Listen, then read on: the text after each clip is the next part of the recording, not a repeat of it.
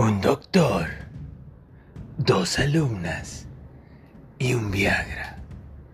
Una historia basada en ciencia ficción, donde un hombre de 68 años no le importa nada, solo tener satisfacción.